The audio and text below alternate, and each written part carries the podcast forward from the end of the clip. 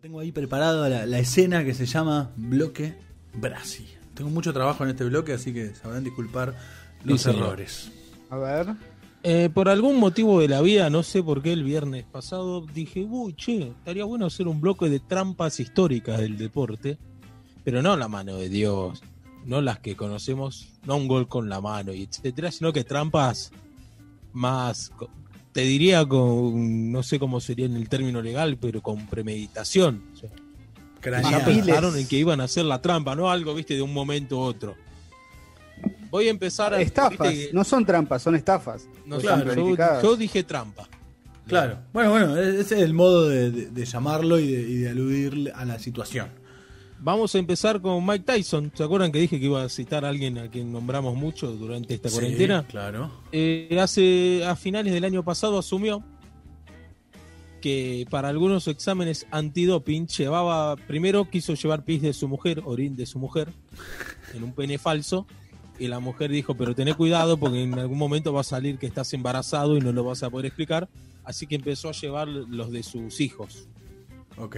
para esquivar algún control antidoping. Utilizando a, las crianzas para todo esto. Sí, señor. Ese es el famoso capítulo El pene falso de Mike Tyson. Lo cuenta él. Mucho Y pene tiene un- hoy también. Estamos muy fálicos también hoy. Sí. Bueno, es el viernes. Sí, es viernes, claro. No queda otra. Y somos grandes y podemos hablar del tema. ¿No? Sí, por supuesto. Con seriedad. Para el segundo, yo les voy a hablar de Tom Williams. Sí. Y como es un caso del rugby, dije, che, si en medio escénico se habla de rugby, tiene que hablar Pablo Di Luch. Así es, Pablo Así Armando. que me mandó el audio y miren en pantalla que, que muestra bien la situación que cuenta Pablo. Buenas noches amigos de Miedo Escénico. Hoy en este especial que han preparado sobre trampas deportivas, el rugby dice presente. El caso que vamos a traer hoy es la que para muchos es considerada la peor trampa en la historia del deporte, eh, o al menos una de las, de las más importantes, más evidentes y, y en contra de- del fair play que tanto pregona el, el deporte ovalado. En el año 2009, en un partido correspondiente a los cuartos de final de la Heineken Cup, lo que sería el equivalente de la Champions League de rugby, el equipo inglés de Harlequins recibía al, al Leinster de Irlanda. Con el partido 5 a 6, faltando 5 minutos, un jugador de Harlequins, Tim Williams, queda tirado en el piso y cuando se levanta tenía sangre en la boca. A partir de eso, el equipo inglés, el rugby, tiene la posibilidad de hacer cambios temporarios, ya sea por, con- por conmoción, golpe en la cabeza o por sangre. Con la particularidad que en este caso el que iba a entrar era Dave Evans, apertura del equipo inglés, que ya había salido, había sido sustituido por cambio táctico al principio del segundo tiempo. Entonces volvió a entrar un jugador de afuera, algo que el reglamento avala. Cuando hay un jugador con sangre, un jugador que ya salió por cambio táctico puede volver a ingresar por su compañero. Dave Van entró, pateó un drop que falló, que le hubiese dado el triunfo a su equipo, porque Dave Van entra porque era el mejor pateador del equipo. El problema es que tres meses después se descubre a través de un video de la televisión inglesa que el jugador Tim Williams de Harlequins, que había tenido sufrido el corte en la boca, sacaba de su media una cápsula, la mordía y le empezaba a brotar un líquido rojo que simulaba ser sangre. Esto posibilitó que entrara Evans, que era el pateador del equipo, que había sido sustituido al principio del segundo tiempo, para tratar de buscar la, la patada que le diera el triunfo. Descubre esto a través del video y es suspendido Tim Williams por un año. Dean Richards, el entrenador de Harlequins, es despedido y suspendido por tres años por ser considerado como el autor eh, ideológico de la trampa. El médico de Saracens, que dijo que el jugador se había cortado, fue suspendido por dos años y el club eh, inglés sancionado con 250 mil euros de multa. Así que ese caso fue la que se considera la trampa más burda en la historia del rugby. Un jugador que simuló sufrir un corte para que pudiera entrar un compañero a patear. Así que con este pequeño recuerdo me despido, mandándoles un abrazo grande y saludos para todos ahí en la mesa. Abrazo. Eh, la cápsula, ¿no? Me, me quedo con la cápsula de, de- de falsa sangre y todas estas cosas de utilería que aquellos que trabajan en cine y demás con, conocerán. Sí, sí, terrible. Bueno, el primer caso de todos, por supuesto, en la voz de, de Paul Diluch, eh, nuestro amigo columnista de rugby. El segundo caso, Federico. El segundo, perdón. Posterior al de Tyson, lo que pasa es que yo los tengo numerados distintos. Ah, Les sí. avisé que tenía, me habías brindado mucho material para este bloque. Ahí, vos sabés todo ya. Eh, vamos, usted dirá, un arquero sueco, ¿qué trampa va a ser un arquero sueco? Si Suecia es el país perfecto que todos queremos Claro. parecernos. Hablamos de King Kirstensen, el entonces arquero del IFK Gothenburg de Suecia, fue captado mientras movía uno de sus postes de su arco para adentro. ¿Viste que a veces el arquero va hacia el poste y lo empieza a patear desde la base un poquito? Sí. o se hace el que longa ahí. Bueno, se vio, y, y acá hay un video que, que va a estar en- al aire, como Está el arco, los postes corridos para adentro desde el- de, de la línea que marca donde tiene que estar. Se ve, se ve, se, se ve eso exactamente en este momento. Le avisan al referee, el referee va, ve, llama en línea, arreglan el arco y bueno, y arrancó amonestado el partido. King Kirstensen, Tremendo. este arquero sueco. Ahora, acá no están los arcos, ah, en Argentina, por ejemplo, ¿no están los arcos clavados?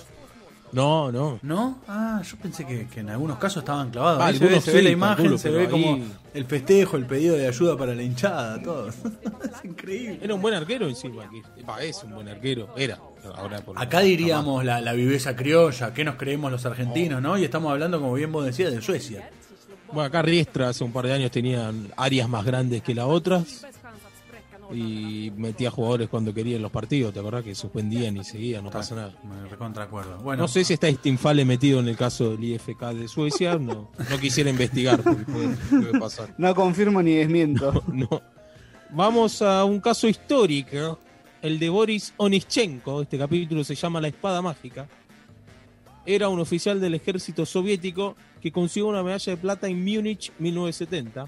Competía en la modalidad de pentatlón moderno. Una de, esas pruebas era la esgrima en el pentatlón moderno, pero años más tarde, eh, compitió solo en esgrima ya, con una espada ilegal. Resulta que utilizaba un sistema que iluminaba la luz. En esa época la esgrima, ahora en la esgrima es al contrario, tengo entendido yo que soy un experto en esgrima. No, pero en cada juego olímpico nos convertimos en. Yo me acuerdo en el último me convertí en experto en esgrima. Ahora no me acuerdo absolutamente nada. Perdón, la ignorancia. Antes el conteador de- del, del contacto en el otro estaba en la espada, en la punta de la espada. Bien. Ahora está en la, en la armadura En que el lleva otro. su Claro. En el Entonces, él había iluminado, él había hecho un sistema, por ejemplo, vieron que, mira esta producción Hollywood, Estás al aire, ¿eh? la espada de esgrima Cinta de tiene papel, una especie sí. de caparazón que tapa Sí. el mango. Ah, aquellos del especialistas en el grima, que debe haber muchos escuchándonos y viéndonos, estarán espantados porque decís caparazón. Pero bueno, es la forma que encontramos nosotros de decirlo, ¿no? No sé si no se le dice caparazón encima. Ah, bueno, bueno. bueno. Y se, claro, estaba en plena guerra, en plena lucha, de, y el equipo británico, que eran sus rivales, le empezaron a reclamar, che, pero él no está tocando tanto, ¿por qué suma tantos puntos? Termina y van a ver la espada y se descubre que él tenía acá adentro una especie de gatillo que lo activaba cuando quería. Ahí estamos viendo en pantalla el eh, la foto del momento, una foto en blanco y negro eh, de lo que sería como un vedor o alguien mirando eso que vos estás diciendo. Sí, obviamente que fue descalificado de esa competencia. Pudo mantener las anteriores porque era inchequeable si había tenido o no. Pero quedó como Boris Onichenko, el tramposo de la espada. Muy bueno este caso, ¿eh? me gustó. Hasta ahora estoy Está bueno. el video, el video es muy bueno también de cuando So- lo prueba. sobre el final Además, vamos- no es- pero no, digo, ¿qué ganaba? 14 a 2, no sé, es medio. Y bueno, hay que ser pillo eso. también para implementar la trampa. Sobre el final vamos a elegir nuestra trampa preferida. Por eso te digo, a ver, la, la mano de Dios, justo Claro. porque está el cuadro atrás, es saber en qué momento usarlo. No lo podés Claro. usar siempre, no vos podés hacer siempre los goles con la mano, ¿Y hermano. cómo? ¿Y cómo? ¿Con qué elegancia? Claro, ¿y hay, que, hay- que ser un poco elegante para hacer estas, estas Por trampas. eso estas trampas no, no, no entran acá, las un gol con la mano y eso no entra en este bloque. Claro. Eh, manos de yeso, Luis Resto era un boxeador del montón, sin demasiadas peleas, etcétera, que milagrosamente terminó peleando con Billy Collins, que sí era un boxeador eh, con bastante nombre en aquella época. Viste que a veces pasa en el boxeo que te alguna pelea para vender o para que tal se luzca o para que tal sume récord eh, con un paquete. Claro. En este caso, Luis Resto era el paquete. Resulta que en la pelea, ahí tenemos la foto de cómo le quedó la cara a Billy Collins. La estamos viendo, terrible. Decís, ¿cómo puede ser esto? ¿Cómo le va a quedar la cara así? Perdió de forma sorprendente. Con el tiempo se descubrió que su entrenador, el entrenador de Luis Resto, Carlos, Lew- Carlos Panamá Lewis, había puesto yeso en el interior de los guantes de su pupilo y de ahí la dureza de los golpes. Eso es un poco más que trampa, claro. Eso ya se fue al Esa es la que no nos gusta. No, Fue castigado con un año de cárcel y ninguno de los boxeadores volvió a pisar un cuadrilátero. Billy, por los daños causados, y Luis Resto, bueno, estuvo preso un año inclusive y no pudo volver a pelear nunca más. Como, y aún es considerado como la mayor fraude del boxeo. Mirá, mirá cómo le dejó la jeta, ¿no? Al amigo. Increíble. Tremendo. Tremenda imagen. Además es una imagen muy en, en- en sepia, en blanco y negro, muy antigua. Es como, pa, terrible. Bueno, muy bien. Yo ya, ya- por ahora tengo mi, mi- mi trampa favorita. Sobre el, sobre el final del bloque la, la- la charlaremos. Y ahora vienen dos feas. Una, Lean va a poder ayudarme un poco más. A ver. es el auto accidente de Nelsinho Piquet en 2008 en una carrera nocturna de Fórmula 1 en Singapur. Sí. Los que la estaban viendo parecía que perdió el control y, y chocó contra, contra uno de los muros de contención de, de la pista. Sí, circuito callejero aparte, que es muy fácil chocar, ¿no? Porque no hay Claro. vías de escape. Un accidente tremendo, se activaron los protocolos, pero luego en se pantalla. descubrió Perdón, ¿eh? Estamos- Atención, atención con este. Ahí, ahí bajamos el volumen. Dale, háblale nomás. se descubrió que era una trampa, que era una maniobra del equipo para beneficiar a Fernando Alonso, que terminó ganando la carrera porque se escoltó en el coche de seguridad. Y, y claro, eran del mismo equipo, ¿no, Lean? Sí. sí, Y sí. como que era una manera de garantizarle a Fernando Alonso que nadie lo iba a poder pasar porque entraba el coche de seguridad. Totalmente. Cuando, cuando está el coche de seguridad no se puede, primero, se tiene que ir a una velocidad, eh, por decirlo crucero, que la tecnología de los autos, apretás un botón y es eh, entre creo que 80 o 120 kilómetros por hora, que para Fórmula 1 no es nada. eh, y no puedes sobrepasar bajo ningún punto de vista, o sea, es, lo, es lo- el orden de, de la grilla que tenés en ese momento se da hasta que el Pace Car, que es el auto de- del comisario de carrera, por decir una cosa, garantiza que la pista está segura para transitar. Piquet, Piquet dijo en primera instancia que había sido un error de pilotaje, pero la FIA sospechó desde un principio y dejó en evidencia a todos. Piquet luego develó que le habrían sugerido provocar el choque contra el muro para, obviamente, para beneficiar al equipo. Hay muchos casos de que por ahí Lean sabe más que yo, obviamente, de, automovilismo, pero siempre hay una polémica de, no sé, por ahí el segundo del equipo está mejor que el primero y lo tiene que dejar pasar. Siempre pasan ahí, esas claro. cosas. Hay una, hay una carrera histórica donde eh, Ferrari le da la orden a Rubens Barrichello, que en ese momento era el piloto número 2, de que deje pasar a Michael Schumacher para asegurar el campeonato. Esto fue en una de las primeras vueltas al circuito de Estados Unidos, que ni, que ni siquiera creo que era el mismo que ahora. ¿Sí? Y Barrichello lo que hace es mantener el primer lugar hasta el último instante de la carrera, o sea, después de la curva antes de la recta, y en ese momento levanta el acelerador y Schumacher lo pasa. Claro, pero eso es parte de la, de la estrategia de equipo, como bien decía Eso- Horacio. claro, ¿no? sí. Pero, pero lo que voy es, a lo- a lo- sí, pero lo que voy es que es absolutamente, inclusive dentro del equipo desleal y un montón de, de cuestionamientos por esto. Pero Quizás- acá vamos a que es feo hacerlo chocar.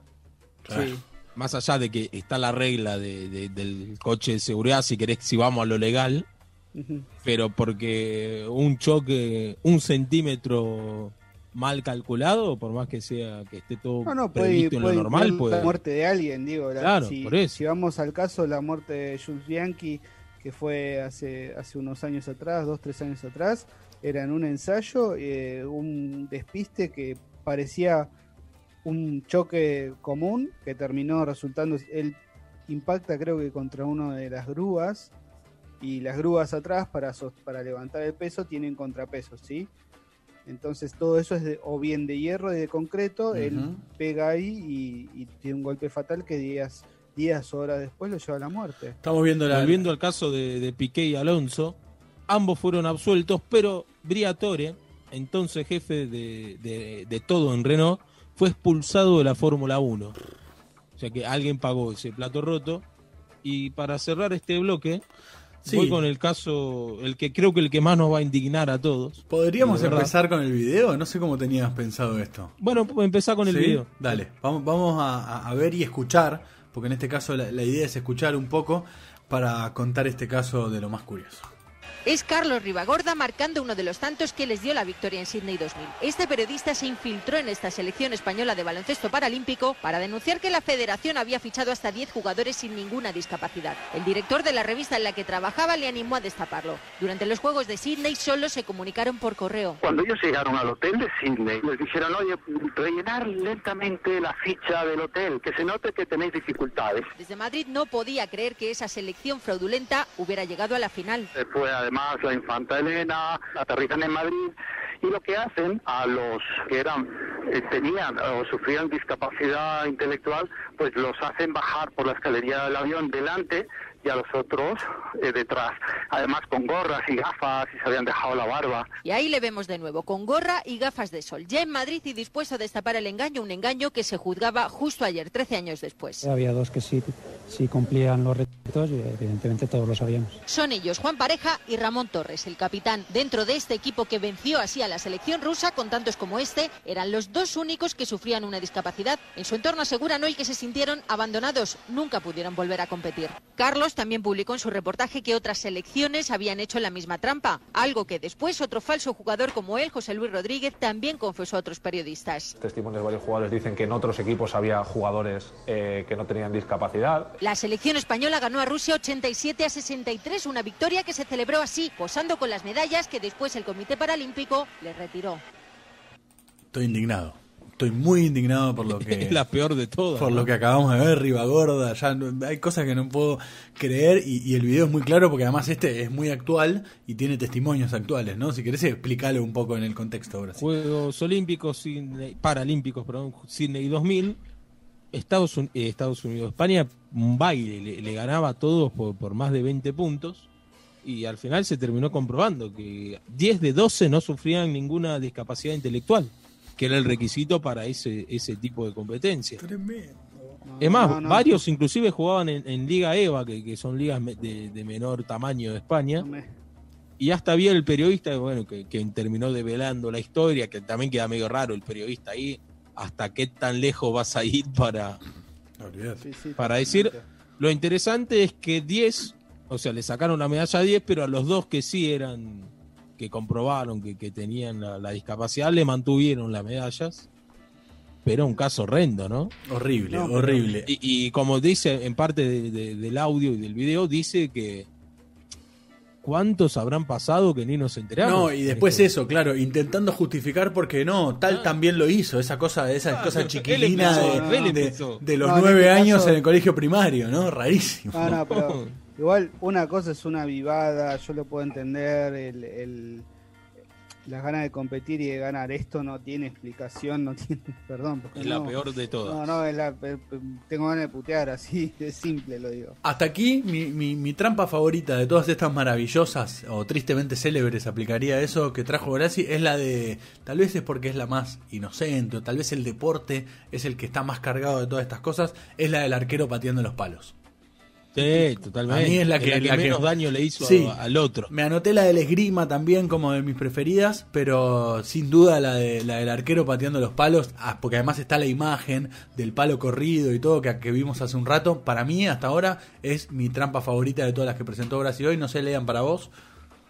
Para mí la de, la de Fórmula 1 porque desmitifica un poco y la verdad es que, eh, digo, los recomiendo que empecemos a sacarnos ese, esa cosa de, ay, qué deporte tan limpio. Son despiadados. Bien. Son absolutamente despiadados los pilotos, así que me quedo con eso. Y siendo tu informe, Martín Nicolás, tu trampa favorita. No, el arquero me parece que es el que, el que menos daño le terminó haciendo a segundo. Claro, qué sé O yo. propios. Hacer un arco más pesado, no sé.